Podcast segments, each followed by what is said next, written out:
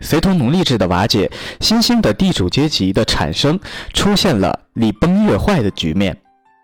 一方面，诸侯贵族无视礼乐制度的束缚；另一方面，被统治阶级斥为淫乐的民间音乐得到了空前的发展，并渗透到了宫廷音乐中。这一时期编纂成集的《诗经》，收存了自周初至春秋中期的和乐歌词，共三百零五首，所以《诗经》又称《诗三百》。《诗经》可颂，可歌，可奏。可舞，《诗经》中共分三类：民间采风搜集下来的十五国民歌，多为黄河流域风；贵族文人所创作的歌词，大多反映现实，同情人民，暴露统治阶级内部矛盾。雅，分为大雅、小雅，以及古老祭祀歌曲和舞曲。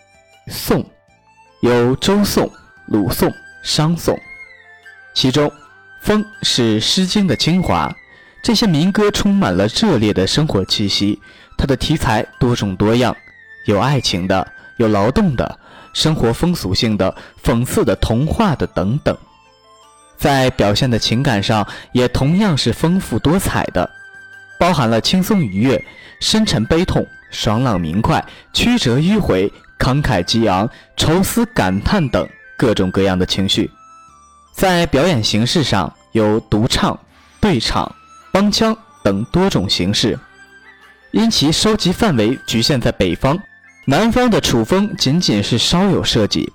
其实，战国时期楚国地区的音乐十分发达，唱歌的风气尤为盛行。其中，夏礼八人，能应和而唱的达数千人之多；而阳春、白雪能够演唱的仅有数十人。可见阳春白雪之难。